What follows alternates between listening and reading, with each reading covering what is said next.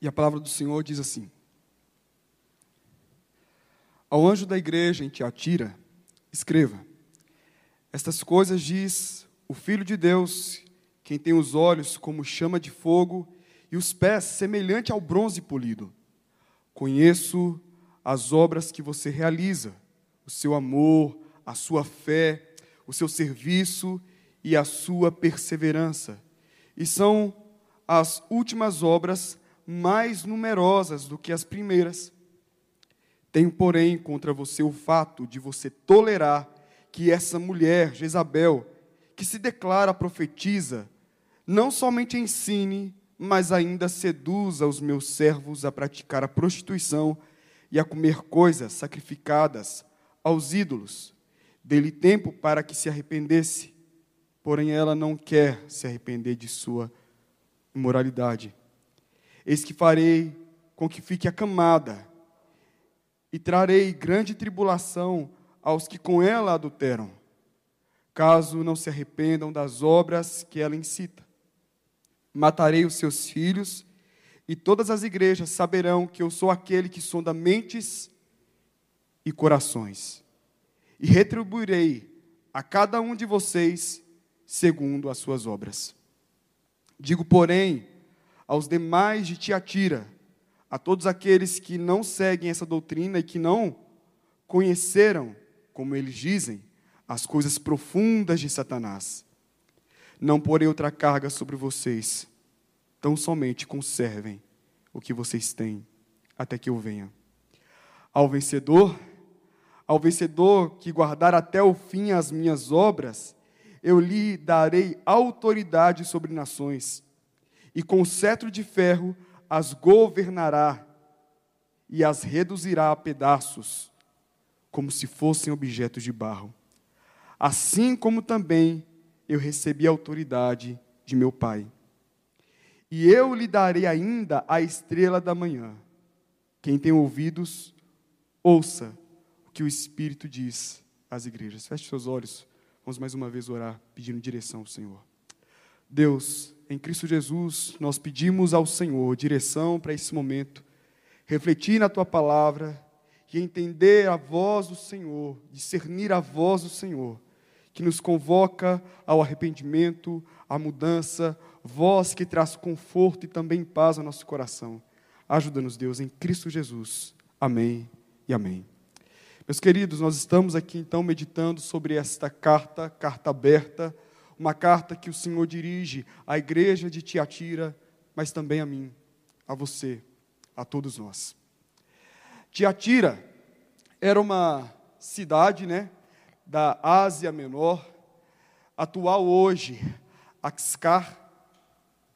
E essa cidade foi fundada em 311 a meados de 280 antes de Cristo.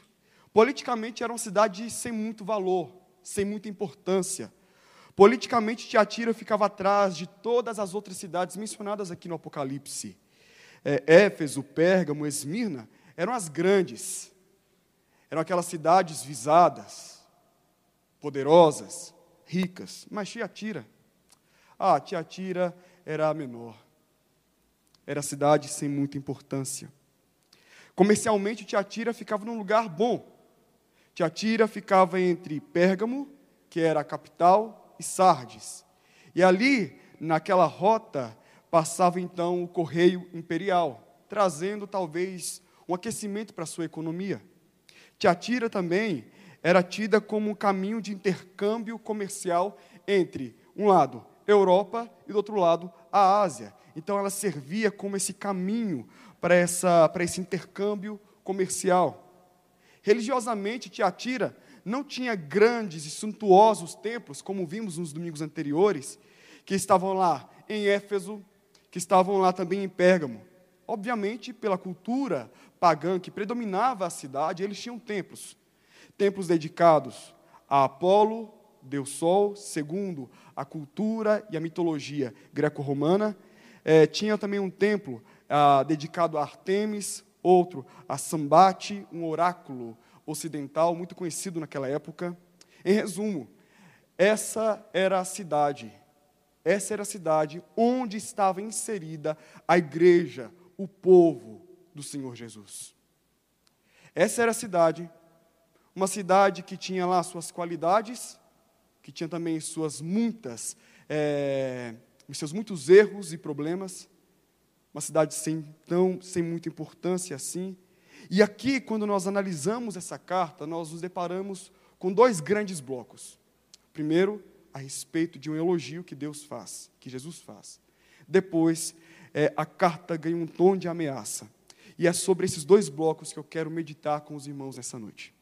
Primeiramente, a respeito do elogio que Cristo faz à igreja de Tiatira. Versículo 19: Conheço as tuas obras, o teu amor, a tua fé, o teu serviço, a tua perseverança e as tuas últimas obras mais numerosas do que as primeiras. Trata-se aqui de um elogio sem igual. Eu te desafio depois, ler todas as outras cartas para Éfeso e assim vai. Leia. Mas esse elogio que o Senhor faz a uma igreja é um elogio sem igual. Deus reconhecendo, Jesus reconhecendo o amor, a fé, o serviço e a perseverança que aquela igreja vivia e promovia. O amor aqui é um termo no grego, ágape, que é muitas vezes empregado para tratar do amor horizontal, muitas vezes. Um amor altruísta, um amor que se entrega, abnegado, e aqui é uma forte referência à forma como Tiatira vivia a sua vida de fé. Era um povo que demonstrava, por meio de seus atos de bondade e misericórdia, que se amavam. E esse amor era um testemunho para aquela cidade pagã. E o Cristo Jesus, o Senhor ressurreto, está reconhecendo: conheço o teu amor. Você é uma igreja que ama, de fato e verdade. Você é uma igreja que ama. E como nas palavras de Jesus, lá em João 17, quando ele ora, né, para os seus, Jesus diz lá que o nosso amor ou a nossa unidade deve ser de tal, de tal forma que evidencia aos outros a graça, a glória e a unidade da Trindade. Aquela igreja Tiatira vivia esse amor fraternal, vivia esse amor altruísta. O Senhor também reconhece a fé a fé daquela igreja. O termo fé aqui, ele implica em uma confiança depositada em Cristo Jesus. Trata-se de uma experiência, de uma vivência, de uma caminhada viva e verdadeira com Jesus. O termo fé aqui vai além daquela perspectiva que temos de fé como uma formulação dogmática, ou de fé como uma aderência a algumas crenças, ou de fé como aquilo que é sinônimo de superstição religiosa. Não, não é isso.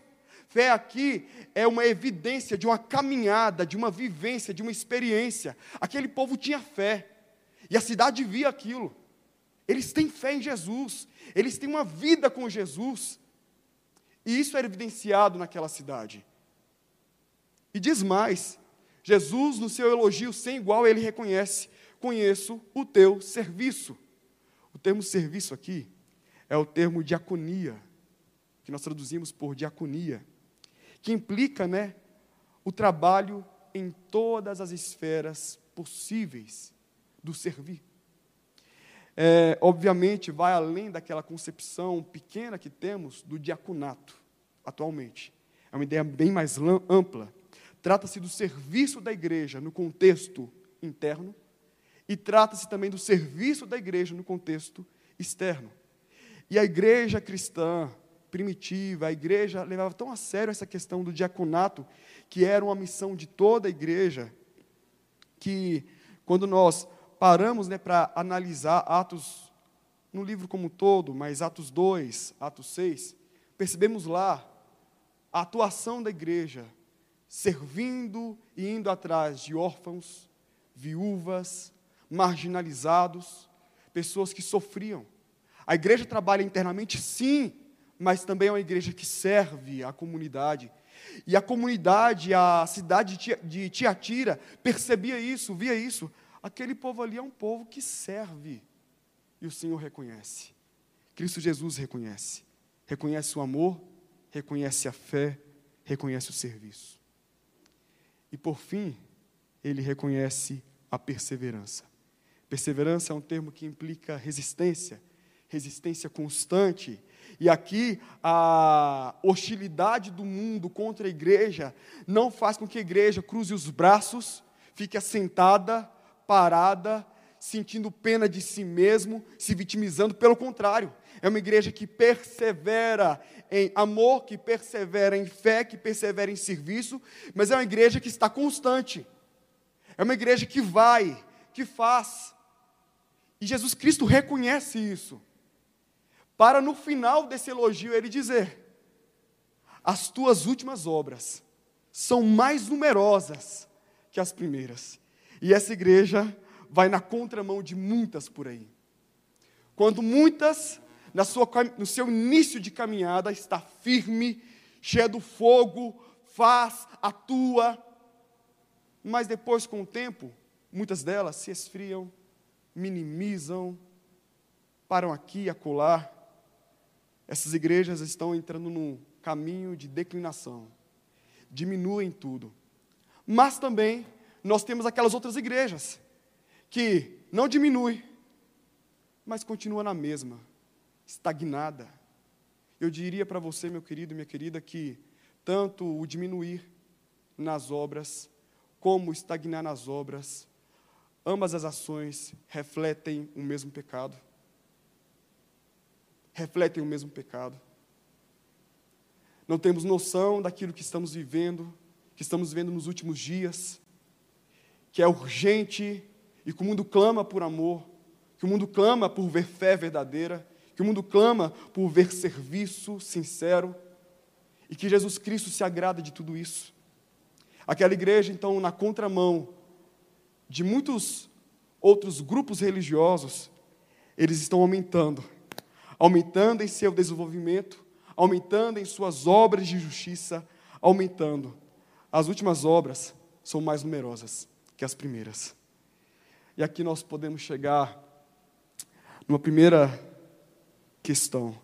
Quando o Senhor Jesus avalia a igreja, os seus critérios são diferentes. Ele não usa o meu e o seu critério, ele usa outros. Quando Jesus Cristo avalia a igreja ou a sua igreja, ele não mensura a igreja por meio dos números em si, ele não está quantificando o relatório da igreja, quantos encontros eles fizeram. Jesus Cristo não está analisando os resultados das atividades que eles realizaram. Nós temos uma linha chamada pragmatismo, que observa qualquer coisa da vida, também igreja, por que não? E começa a analisar a igreja da seguinte perspectiva: se estabelece objetivos, o que não é errado, mensura os números, avalia o crescimento e, por meio desses resultados quantificáveis, ele chega a alguma conclusão. Está bom ou não está bom? E muitas das vezes nós olhamos para a igreja de forma pragmática. Outras vezes vamos para o outro caminho. Seguimos um caminho que eu chamo de ritualismo. Por quê? São um grupo, são pessoas que apegadas a ritos, crenças, que estabelece uma subcultura cristã, que mensura a espiritualidade por meio de fala, de roupa, de vestimenta, se está no templo ou se não está no templo, que quer mensurar a espiritualidade do outro com base nos critérios que ele mesmo estabeleceu como padrão de espiritualidade. E por assim vai. Alguns vão para o pragmatismo, outros amarrado ao seu é, ritualismo religioso, ambos querem de alguma forma validar, considerar, avaliar se a igreja está bem ou não está bem. Só que Jesus Cristo não caminha por nenhum destes caminhos. Ele não diz: conheço tuas programações, conheço tua participação nos eventos da igreja, conheço tua dedicação ao ministério tal, conheço tuas campanhas de vigília. Ele não está dizendo isso. Não que isso seja errado, mas ele está falando: conheço o teu amor, conheço a tua fé, conheço o teu serviço e tua perseverança. Aquilo que para mim e para você não será de forma alguma quantificável, o Senhor Jesus Cristo está avaliando isso. Ele avalia isso. Porque muitas das vezes eu posso avaliar a minha vida, a minha relação com o Senhor, a igreja na qual estou inserido, por meio do pragmatismo, por meio dos meus credos, quando na verdade o próprio Cristo está olhando e rejeitando. Porque existe um povo que segue a linha, a linha do tradicionalismo, tem um povo que segue a linha do pragmatismo, está tudo indo muito bem, mas para Deus não está. Porque onde está o amor? Onde a fé? Onde o serviço? Onde a perseverança? Mas o que me chama a atenção nessa, nesse elogio que Deus faz à igreja é quando eu paro para pensar em quem está emitindo, declarando esse elogio. Porque no versículo anterior, versículo 18, vai nos mostrar que quem está emitindo o elogio é Cristo Jesus. Mas olha a descrição de Cristo Jesus ao emitir esse elogio. Veja comigo, versículo 18. Fala que aquele que escreve a carta é o Filho de Deus, que tem olhos como chama de fogo e os pés semelhante ao bronze polido. A descrição de Jesus aqui é uma descrição terrificante. É para causar tremor e temor. É uma igreja que está ouvindo um bom elogio, diríamos, o maior e um dos melhores elogios que há aqui na carta do Apocalipse. Mas quem diz a descrição da pessoa, a forma como João o viu e o pintou, descreveu para a gente aqui, é terrificante. E vamos por parte.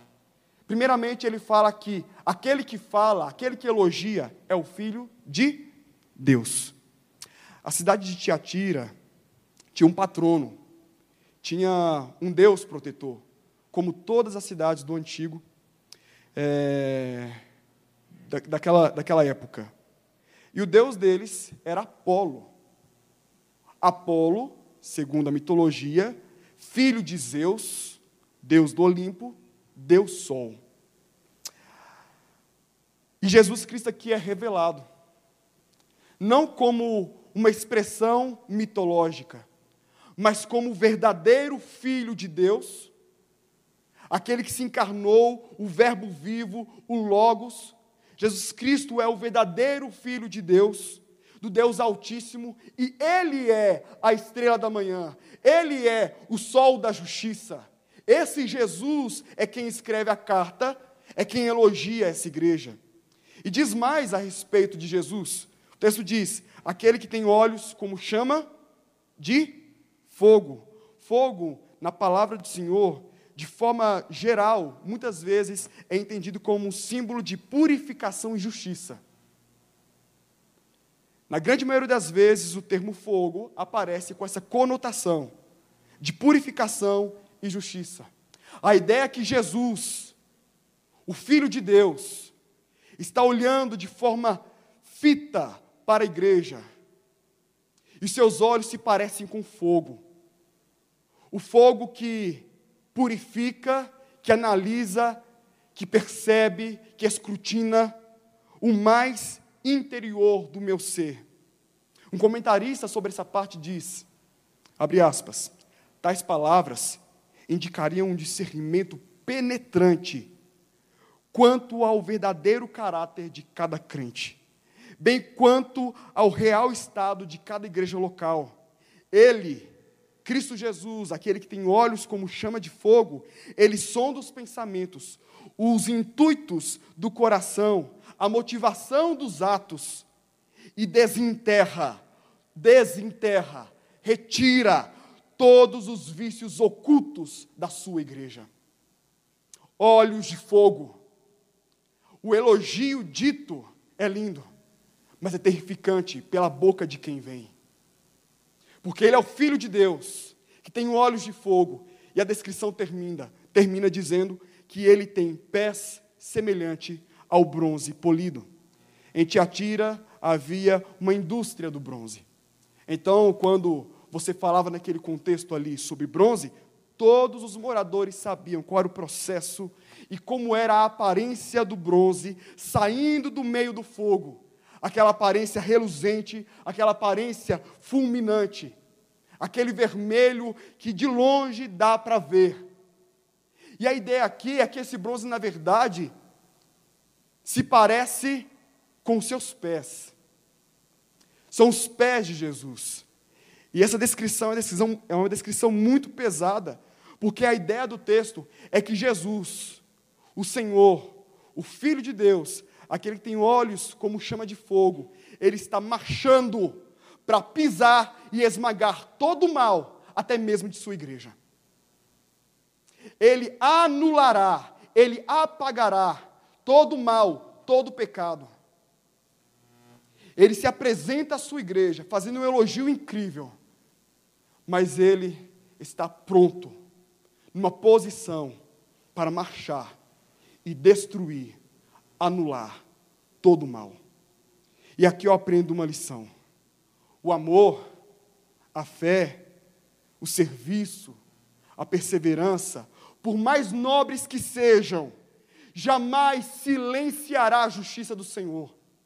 A igreja, por mais virtuosa que seja, um homem, por mais virtuoso que seja, jamais irá, de alguma forma, é, seduzir o Senhor, conduzir o Senhor a ficar calado e não fazer aquilo que lhe é próprio justiça.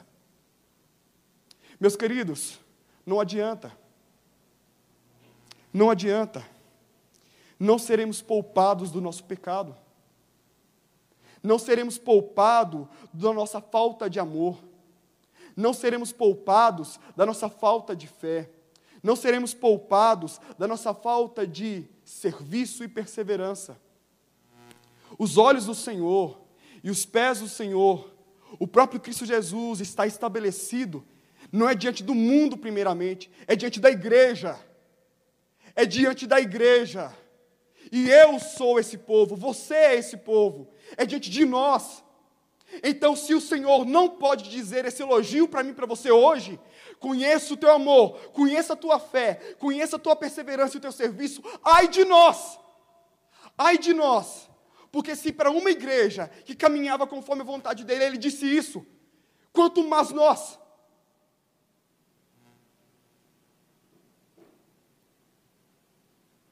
Por mais que sejamos nobres, Deus não silenciará o seu, o seu poder e a sua justiça diante do nosso pecado. Nossas pretensas virtudes não nos pouparão das consequências dos nossos pecados. Essa foi a parte do elogio. Deus elogiou essa igreja. E na segunda parte do texto, nós encontramos então algumas ameaças. Eu quero ler com os irmãos de novo, versículo 20.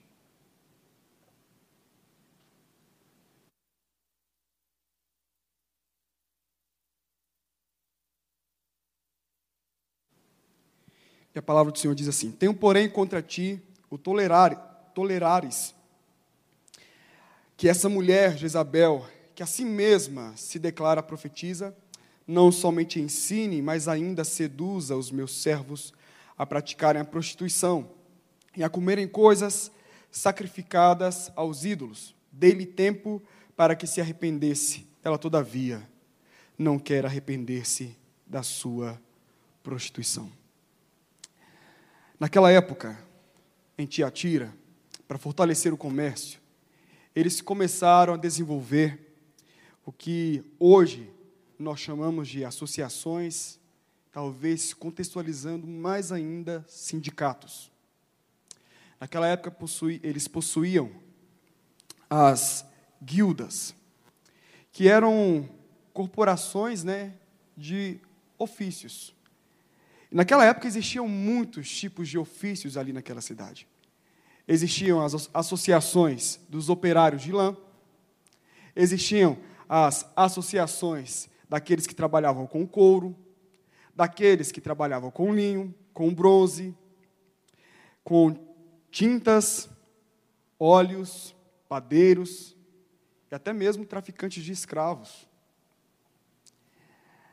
E certamente a igreja de Tiatira, composta por homens e mulheres, proveniente daquela cultura, muitos daqueles irmãos participavam de alguma associação ou de algum sindicato.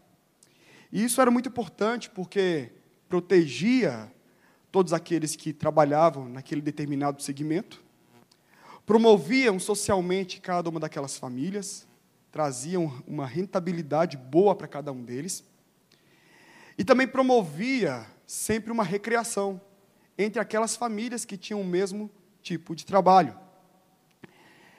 Rejeitar essas associações, rejeitar participar daquelas guildas, implicaria em perda econômica e desprestígio social.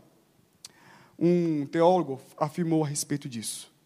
Rigorosamente, todo mês, eles, ah, as associações, patrocinavam refeições comuns, festas, encontros, para os seus membros, banquetes que envolviam, atenção, chamo sua atenção para isso, banquetes que envolviam adoração ao imperador romano, com divindades padroeiras locais, e pós-festa, frequentemente, imoralidade sexual. É aqui que entra Jezabel. Havia naquela igreja, historicamente, havia uma mulher, profetisa, uma das líderes, que defendia uma falsa doutrina. E ela, em sua, em sua fala, em seu discurso, dizia que todos aqueles que a seguissem, que concordassem com ela, estava passando a conhecer as profundezas e os mistérios de Deus. E no seu discurso eloquente, chamativo, seduzente, ela atraía para si muitos da igreja. Muitos da igreja. E o próprio texto, no versículo 24, Jesus diz que, na verdade, a doutrina dela não era para revelar os mistérios de Deus, mas as profundezas de Satanás. Que tipo de doutrina era essa? que a gente consegue perceber um pouco a respeito da doutrina de Jezabel? Ela promovia então esses encontros, ou melhor, ela estimulava que a igreja, que esses homens, que essas mulheres que faziam parte dessas associações, que eles pudessem mensalmente também participar daqueles encontros, daquelas festas, dizendo: que mal há, que problema há em participar daqueles encontros? A vida de vocês depende disso. A família de vocês, a rentabilidade de vocês. Que mal há em participar dessas associações, daquelas festas? Vocês podem participar dos encontros pagãos, vocês podem oferecer honras ao imperador, vocês podem comer alimentos consagrados aos ídolos, vocês podem participar. Participem, celebrem. A vida de vocês acontece aqui agora. Isso não tem interferência no, no aspecto espiritual. Um discurso gnóstico. E assim ela caminhava, assim ela prosseguia, assim ela incentivava então todos aqueles homens a participarem daquelas associações. Associações que tinham um pretexto econômico, mas que quando você entrava naquela comunidade ou quando você entrava naquela festa, sabe o que acontecia? Você de alguma forma era condicionado à idolatria e logo depois você já estava ali mesmo. Ah, um caminho muito fácil, muito aberto para a imoralidade sexual. Muito aberto para a imoralidade sexual. Jezabel, então, foi essa mulher histórica em Tiatira. Mas é bem certo que o nome dela não era Jezabel. É bem certo que o nome dela não era Jezabel. Qual o nome dela? Não sabemos. Mas por que ela foi identificada como tal? Porque Jezabel é uma personagem no Antigo Testamento, esposa do rei Acabe, uma rainha idólatra, imoral. Ela estabeleceu o culto a Baal. Ela procurou eliminar os profetas do Deus vivo. Jezabel, Jezabel ganhou a reputação, segundo, em 2 Reis, capítulo 9, versículo 22, ela ganhou a reputação de perversidade e seu nome era sinônimo de prostituição e bruxaria. Então, no Antigo Testamento, quando se falava Jezabel, era um xingamento, porque isso era sinônimo de prostituição e bruxaria. E o que Jesus Cristo, o ressurreto está fazendo aqui é identificando essa líder que havia em Tiatira como uma Jezabel, aquela que promovia idolatria e promovia impureza sexual. Porque era justamente isso que acontecia dentro da igreja. E quando nós paramos para pensar nisso, em nossos dias nós encontramos também Jezabel. Alguns falam que nos últimos dias nós teremos essa Jezabel de forma potencializada, como é identificado em Apocalipse, no capítulo 18, 19 e 20, como Babilônia. Mas nos nossos dias, nós vemos Jezabel, que é justamente o pensamento, a ação, a cultura que promove ou que tenta promover entre nós e em nosso próprio coração essa junção entre ser igreja e aceitar o lixo que esse mundo oferece. Entre ser igreja e abrir algumas concessões para que eu não tenha prejuízo. Em ser igreja, servir a Deus vivo, mas de alguma forma tentar balancear a minha vida lá. Com aqueles que adoram e promovem tudo contrário à vontade de Deus. E diante dessa realidade, Jesus diz: Tenho, porém, contra ti o tolerares essa mulher, Jezabel. Vocês estão tolerando. E o termo aqui, por tolerância, no grego, traz a ideia de aceitar, abraçar, abraçar sem critério, sem refletir. Porque ela se diz profetiza, ela se auto-intitulou profetiza, há um discurso é, pecaminoso, cheio de uma linguagem religiosa, talvez até bíblica, mas ela está seduzindo vocês. Vocês toleram. Nos dias de hoje, tolerância é a palavra da moda, né? Só que a grande verdade é que tolerância não pode ser entendido por nós como uma tolerância ao pecado e à infidelidade contra Deus. A tolerância que temos não é uma expressão de desamor, ou melhor, a intolerância que temos ao pecado não é uma expressão de desamor ao outro. É uma expressão de amor. É uma expressão de amor. E nós não podemos tolerar o intolerável. Quantas vezes a igreja quer tolerar o intolerável? Aceitar aquilo que Cristo jamais abriria a mão. E faz, é necessária a análise que nos leva, no cotidiano, a tolerar Jezabel? Esse pensamento. O que me faz, no meu dia a dia, tolerar Jezabel? O amor à estabilidade econômica. Eu não quero perder. A aceitação social, o prestígio, o prestígio social. Ninguém quer viver na marginalidade. E a liberalidade sexual. Eu quero mais. Eu quero aproveitar mais a vida. Quantos de nós toleramos, porque de alguma forma estamos presos ou nos prendemos a alguns desses pontos? Jezabel seduz. Ela seduz homens, seduz cristãos e os leva a tentar conciliar cristianismo com secularismo. Deus e mundo, trevas e luz, santidade e pureza com pecado e lixo. Não é possível conciliar isso. E aqui nós temos uma ameaça, uma ameaça que vai ao encontro dos seus seguidores. No versículo 22 e 23, o Senhor inicia dizendo: Eis que aprosto de cama. Era na cama que Jezabel encontrava o seu prazer. Era na cama que Jezabel encontrava tudo aquilo que ela procurava. Ela vendia o evangelho. Ela vendia a palavra de Deus. Atraía para si outros seguidores.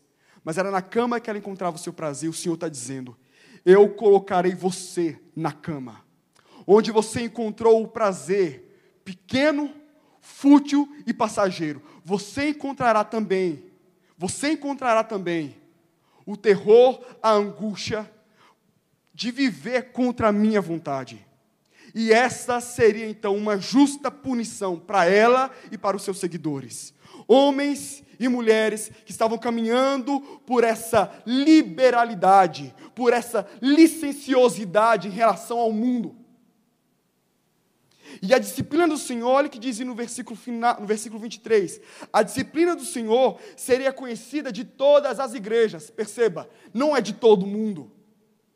É de todas as igrejas. Jesus Cristo faria questão de disciplinar a igreja, ou parte da igreja, e essa disciplina seria comunicada, seria anunciada a todas as outras. Por que isso? Porque quando o Senhor disciplina, Ele disciplina de forma pedagógica. Eu recebo a disciplina para que meu irmão aprenda com meu erro. E o Senhor fará questão de que todos ou toda igreja conheça a disciplina emitida, vivida, realizada sobre a vida de Jezabel e seus seguidores. Todas as igrejas conhecerão. Vocês serão exemplo daquilo que não se deve fazer. Só que no versículo 24 nós temos um segundo grupo. E olha o que Jesus disse para esse grupo: Todavia, vós outros, os demais de Tiatira, aqueles que não se entregaram a essa doutrina, que não estão aí conhecendo essas sutilezas e profundezas de Satanás, outra carga não jogarei sobre vós. Guardem aquilo que vocês têm. Guardem o conhecimento que vocês têm. E vivam conforme aquilo que eu já estabeleci. Outra carga não lanço sobre vós. Alguns acreditam que o povo já sabia do que Jesus Cristo estava dizendo para eles.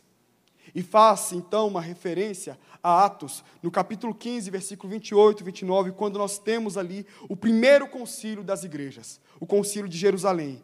E a resolução ali é resguardar da idolatria e fugir da imoralidade sexual. Resguardar da idolatria e fugir da impureza sexual. E isso é dito por Cristo Jesus. Guarda aquilo que tens Conserve aquilo que tendes. Até quando? Até que eu venha. Até que eu venha. Não dá para dar licença para o pecado. Não dá para brincar com o pecado. Nós, sub, nós subestimamos o pecado, subestimamos as consequências mortais de pequenos desvios, nós subestimamos nossa licenciosidade nós subestimamos. Basta uma pequena rachadura para uma represa arrebentar. Basta uma pequena rachadura para uma represa arrebentar. Basta apenas algo microscópico para entrar em nosso organismo e destruir toda a nossa, nossa vida de forma física. Assim também é o pecado. Quando nós toleramos é, Jezabel, quando nós aceitamos somos coniventes com aquilo que ela nos ensina, e somos atraídos porque aquilo nos chama a atenção, aquilo aguça nossos desejos. É questão de tempo. A catástrofe vem, a morte vem. Porque sempre, meu querido, eu preciso sempre colocar isso no meu coração e em minha mente. Sempre. A consequência do pecado é morte. Não subestime o pecado. Olhe para o seu interior nesse momento. Perceba os pecados. Perceba as tolerâncias que muitas vezes abrimos. E entenda: haverá consequências. E ele termina dizendo, e eu quero finalizar. Ao vencedor que guardar até o fim as minhas obras, eu lhe darei autoridade sobre as nações. Dar-lhe-ei no finalzinho ainda a estrela da manhã. Quem tem ouvidos, ouça o que o Espírito diz às igrejas. Esta é a maior carta das sete igrejas. A carta de Tiatira é a maior. A menor das cidades. Talvez há uma igreja também pequena, em termos de número. Mas sabe o que é interessante? Que essa promessa aqui é uma promessa um pouco misteriosa. Um pouco misteriosa. Essa promessa faz alusão ao Salmo 2. No Salmo 2 nós temos ali Cristo salmo messiânico, Cristo sendo exaltado. E é dito no Salmo 2 que a ele, ao ungido do Senhor, seriam dadas as nações. Ao ungido do Senhor seria dado um cetro, e ele destruiria como vaso de barro, né? Todos aqueles opositores e inimigos, seus inimigos. O que me chama a atenção aqui é que ele diz: Ao vencedor que guardar até o fim as minhas obras, não suas, minhas obras, aquilo que eu fiz, aquilo que eu conquistei na cruz, Cristo dizendo: Aqueles que guardarem, então, as minhas obras, eu darei a estes o desfrutar daquilo que eu conquistei. Em suma, Jesus está falando: Eu sou rei, eu sou ungido, eu tenho cetro, e o meu cetro significa e implica que eu tenho um reino de justiça, e meu reino está vindo de forma eterna, plena e intensa. E lá no meu reino, vocês receberão aquilo que vocês não merecem: autoridade, dignidade, para viver comigo eternamente. E é por esse motivo que eu quero ouvir aquilo que o Espírito está dizendo às igrejas. E eu quero abandonar a idolatria. Eu quero abandonar a impureza sexual. Eu quero abandonar tudo aquilo que tolere meu coração e minha vida. Eu quero abandonar e quero te convidar o mesmo. Abandone, meu querido.